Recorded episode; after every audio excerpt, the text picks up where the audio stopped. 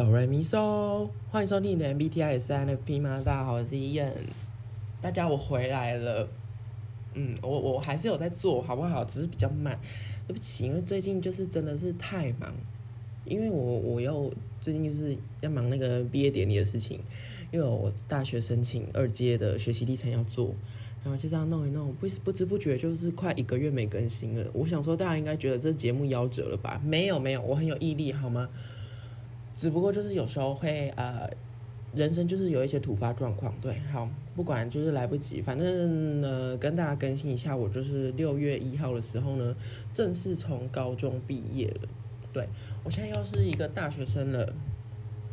好的，那今天的主题呢是逛街买衣服的十大讨人厌行为啊，这边指的是客人十大讨人厌行为，嗯，为什么会有这个主题呢？因为我在现在呃工作的地方大概有一个多月了，对，所以呢，我就累积了一些心得，跟我我其实这是我自己最讨厌的点，根本不是什么服饰业最讨厌的点。总之，我今天就是以一个呃服饰业店员菜鸟菜鸟店员的身份来跟大家说明，我很讨厌哪几种客人。OK OK，开始，呃，第一点就是呃衣服不要乱塞。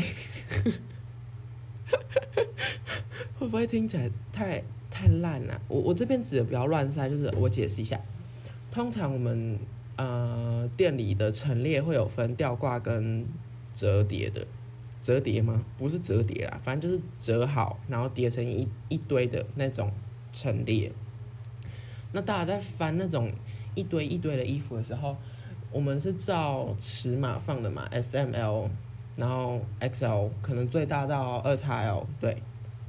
那有的客人就是，尤其是我觉得这边应该是男生比较会发发生，就是我这样子观察下来，他们会为了要拿最下面那一件，就整叠这样抽起来之后，抽起来就算了，这是等下后面其中有一点我不能爆雷，反正他就是拿起来之后呢，他就是不会不会再把它放到最上面。你如果把你拿起来那一件放回最上面。我就会很感谢你啊，因为我就是可以直接从最上面那边拿起来折，然后再放回去。他们不是，他们会随便找一个缝，然后这样塞进去，然后把我整叠衣服都搞乱。这就是我说的衣服不要乱塞，你拿出来的衣服就是给我摆在最上面就好了，就不要再什么塞回去，眼不见为净，并不会让你逛街的过程变得更快乐，好吗？好，这是第一点。第二点哦，呃。穿完衣服呢，就给我从更衣室把你试穿完的衣服拿回去原本的地方。不知道大家懂不懂？因为我常常就是下班在检查更衣室的时候，发现里面一大堆衣服，就是可能是前前几个客人，或者是某只有一个客人，他就是拿完全部衣服进去之后，他只拿了他要的出来，结果全部就丢在更衣室。我们之间是没有人会在更衣室外面那边收你。不要的衣服的，所以我们就是都是客人要自己拿出来。那你不拿出来，就是我要去收啊。你听起来好像是我的工作范围，可是 可是你要物归原位哎，我的我的工作范围又没有把你从那个更衣室里面拿进拿出来，然后再折回去。这点我真的觉得很讨厌，而且很没品。因为你不止影响到下一个客人的范围，还会大家还会以为说。哦，所以就是我不要的衣服都丢在更衣室里面，没有，不行，听到没有？你们你们听到没有？绝对不行这样。好，这是第二点。哎，会不会讲太快？好险我准备十点。嗯，第三点哦。好，大家等我一下啊。第三点 就是要拿最后一件的时候，不要用抽的。这跟我刚刚讲道理是一样的。我刚刚就是先爆雷了这一点，因为我真的很讨厌这件事情。我们有些衣服或者是材质是比较软的，比如说女生就是那种雷银，你一抽就整整排散掉那种，或者是整排倒掉。那男生的话就是比较偏凉感衣的那种，不管是 polo 衫或者是素 T，因为凉感的布料它就是首先它很滑很轻，然后很难折。嗯，但是基本上夏天这几个材质被翻牌的几率都会比较高，所以其实客人在选的时候，他们就是会大翻特翻，讲到一副很心思，我真的觉得很讨厌，因为每次一上班，我就是先去把那一整堆软烂的材质折好。他们有多软烂？软烂到就是马铃薯泥，对，就是马铃薯泥。他们一整摊就是摊在那边，因为有时候我们还会有长袖衬衫跟短袖衬衫。那长袖衬衫更糟糕的，就是你抽了一件，上面那一件的袖子就是会这样滑出来，他们就整叠这样滑掉，我就要全部重折。我今天一直打嗝，哎，刚刚吃麦当劳不应该点可乐，好抱歉哦。我刚刚讲哪里？不，不要用抽的，对，因为它滑出来的时候，我要全部重折。那全部重折，有时候尺码很多，尤其是男生，男生有时候会从 XS 到二 XL，然后一个我们这个货号的衣服又不止一个颜色，比如说它有黑色、白色、深蓝色，那你要拿深蓝色的二 XL，你就是把我上面整叠全部都掀掉，我就是要重折诶，全部重折，三个颜色都重折。这这是一个很辛苦的事情，麻烦大家多多体谅好吗？最后再跟大家发飙。OK，这个是一二三四，一二三。哎，这才第三点吗？对，好，这是第三点结束。第四点呢，就是衣架请麻烦还给店员，这跟更衣室的道理大同小异。你们在更衣室试穿的时候，有些衣服是有衣架的，就是像我说吊挂的系吊挂的系列，那那些你们就是把它全部挂在那个更衣室的换衣服那个那个架子上面，那个衣架上面，然后全部的客人就会以为哦那边是在回收衣架的，那我也把它衣架都挂在那边，没有，没有人跟你说那边是在挂衣架的，请你把衣架挂上去，接着拿到柜台跟店员说。不好意思，这个是我试穿过后的，那我不用了。我们就会非常的感激你，想说哇，真是一个好客人。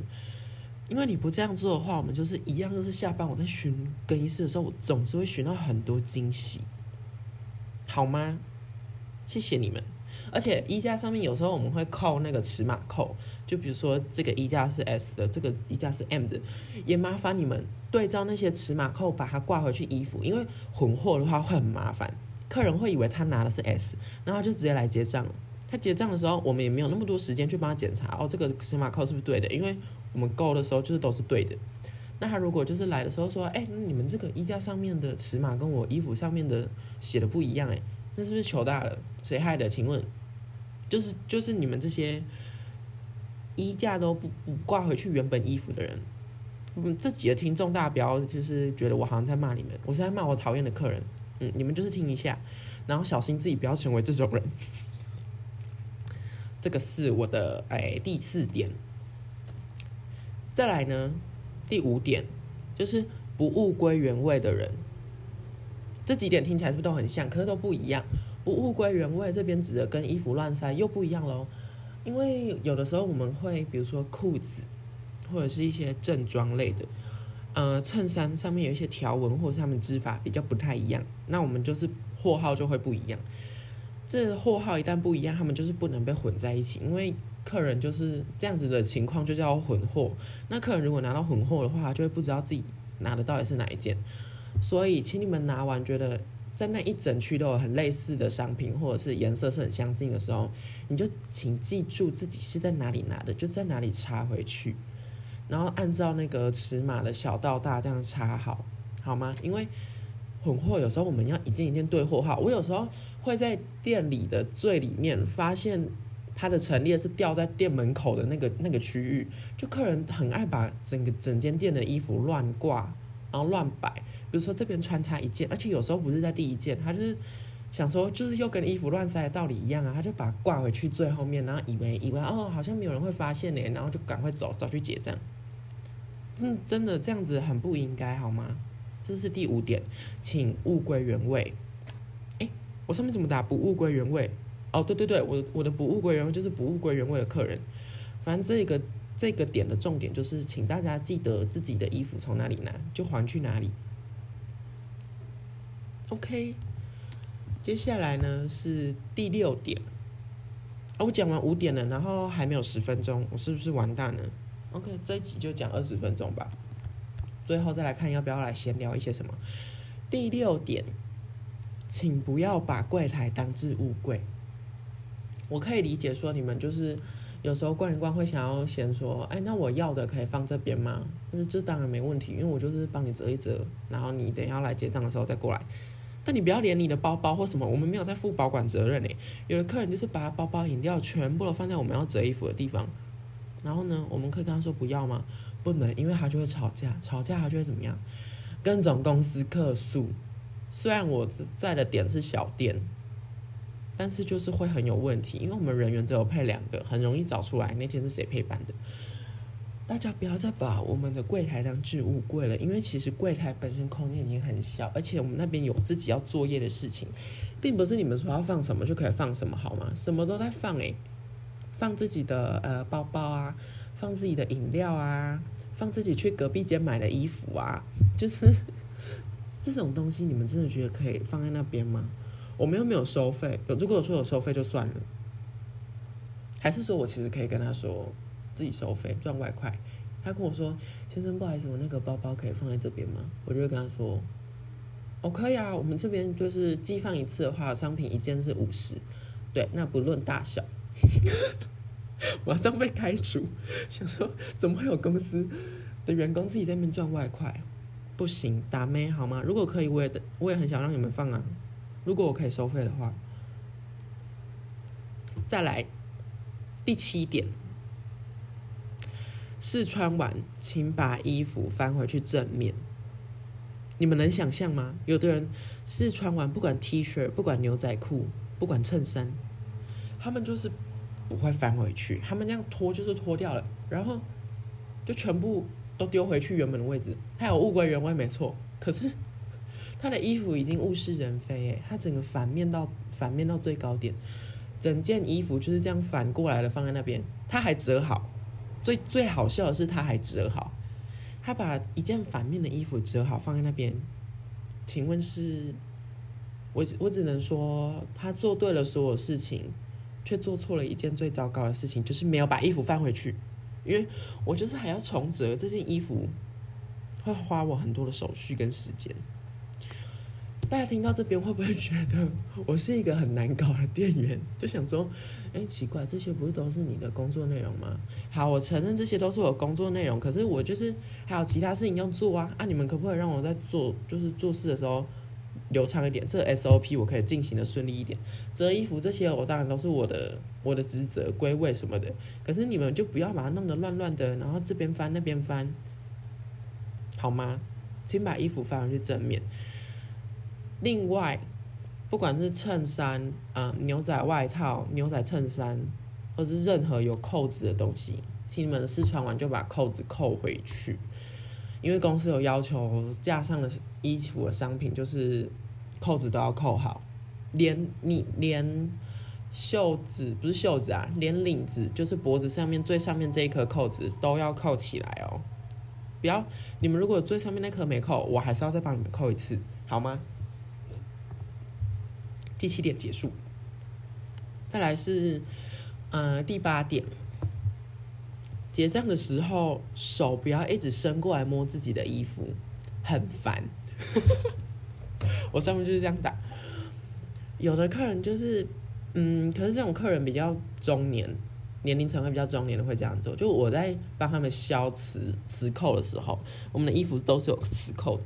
我在帮他们消磁扣的时候，他会一直伸手过来摸他自己的衣服，这样我就没办法，我我就没办法帮他 key 条码上去啊。他就一直摸说：“哎，这个材质怎么样？怎么样？”我想说：“先生，你可不可以等一下？你在在急什么？我那个磁扣还没消完，而且我折好了，因为嗯，衣服要装进袋子里面给你们之前，我们都会先折好。我折好了，他又在那边翻翻翻。我想说，你真的不要烦好不好？我在我在帮你。”结账了，你就不要再，你就不要再伸过来。然后有的客人又会说：“哎，你这个等下吊牌帮我全部剪一剪。”我说：“因为我们如果要退换货的话，吊牌是不能剪的。然后十天内才十天内带发票，我可以做退换。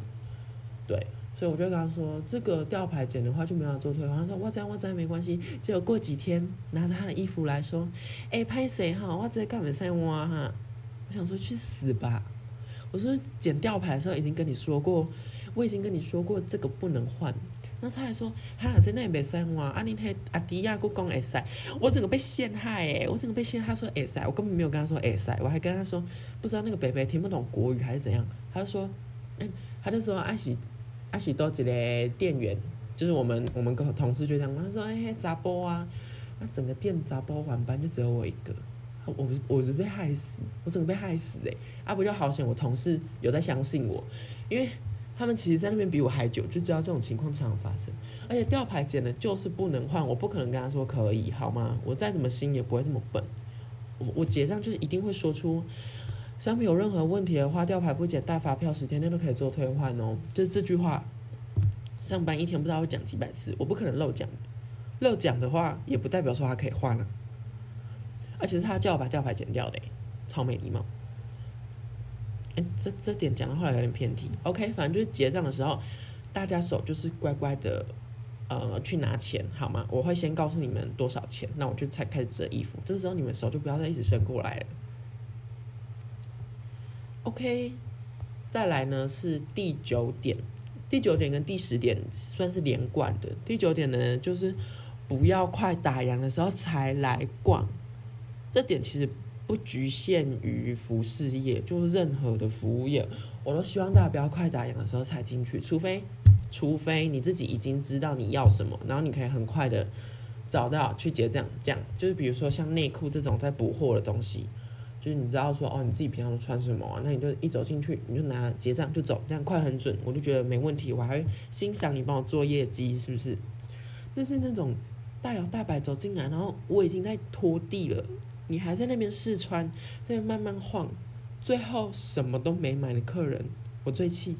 你最后买个三四千就算了，我想说有做业绩还不错。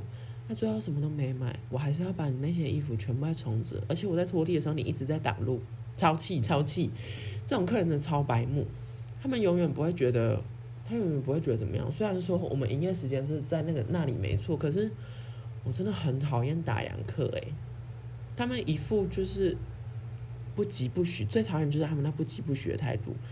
然后整间店上从头穿到尾之后，一件都没买。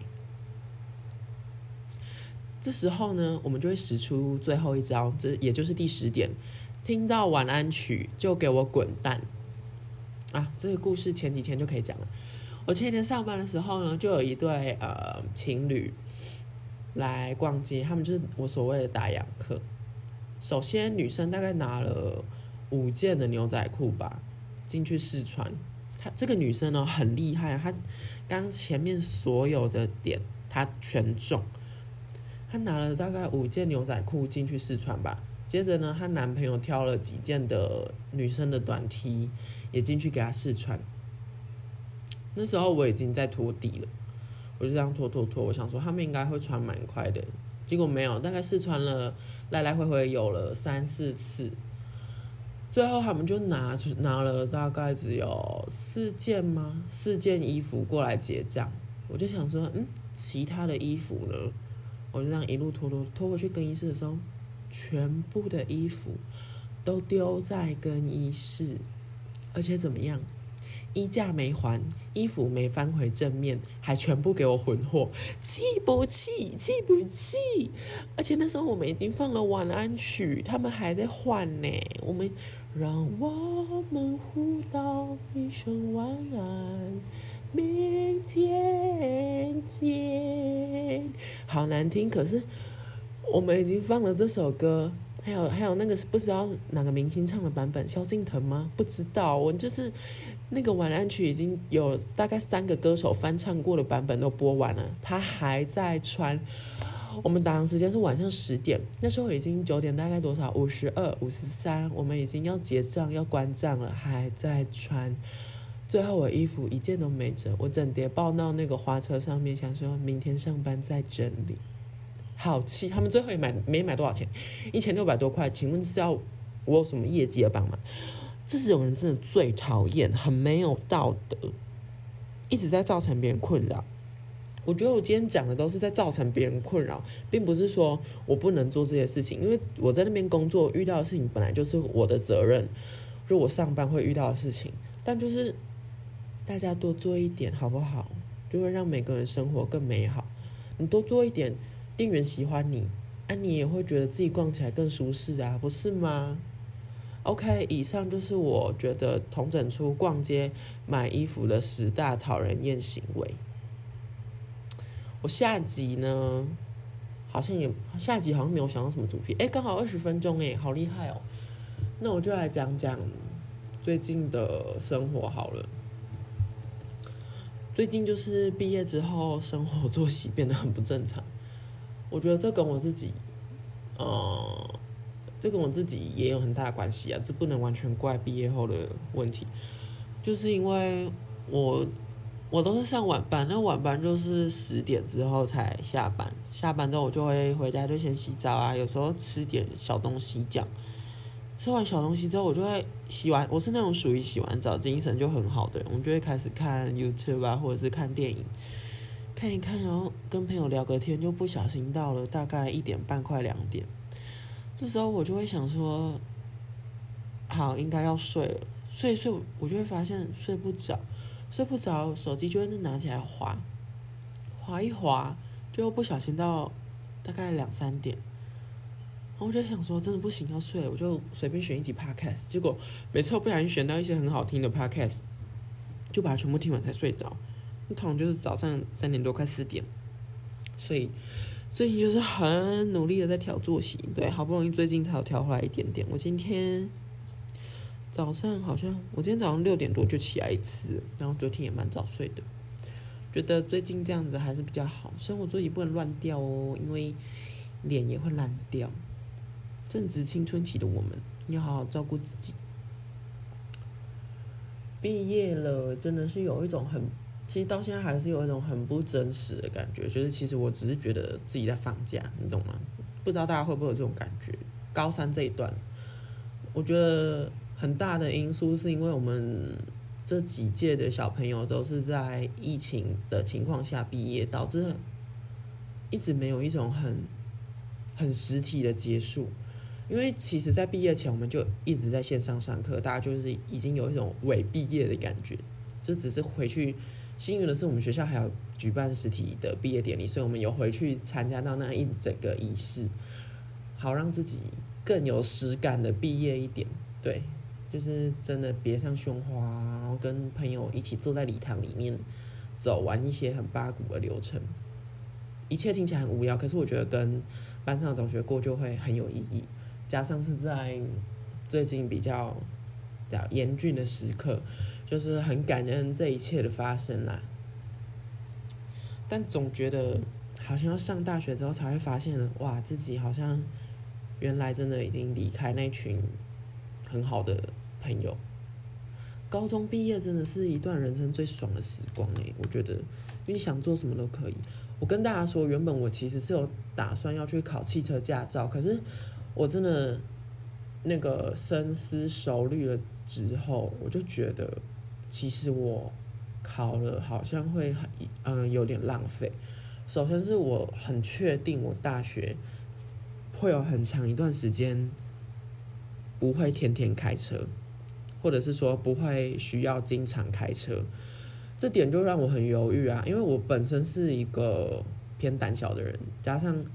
我如果一段时间没有碰那个东西，我绝对是会怕的要死。那我如果这个暑假去把车子的驾照考好了，之后却没有机会，就是常开啊，或者是常常用到或什么的，我就会觉得我应该会怕。那就表示我考那张驾照也没什么用，因为我只是提早考了。可是其实我上路的经验就是还是很少，因为练过机车真的会知道上路跟考照是。两件完全不同的事情，所以车子这件事情，我就觉得先暂缓吧。反正之后大学的暑假，应该还是会有时间考啊。就是我觉得这应该不急。不好意思，刚刚被打断了，因为刚刚我妈突然打电话过来，我不可能就是剪辑的时候把那个录剪进去嘛。反正就是我说，加上这些种种原因考虑之后，我就决定没有要再去先去考到驾照，这样对。大家有觉得这样是好的吗？那我觉得，我觉得这样子的打算，目前对我来说是比较好的啦。对，好喽，那这集大概就到这边喽。只是想跟大家说，这个节目还会存在，好吗？我没有放弃。对，大概是这样。祝大家一切顺利。那如果也有在准备大学面试甄选的同学，不管是科大、普大的，普大的应该都都放了啦，都放榜了。那呃，要分科的，要甄选的，要分发的，祝你们一切顺利，事事平安，鹏程万里。谢谢大家，拜拜。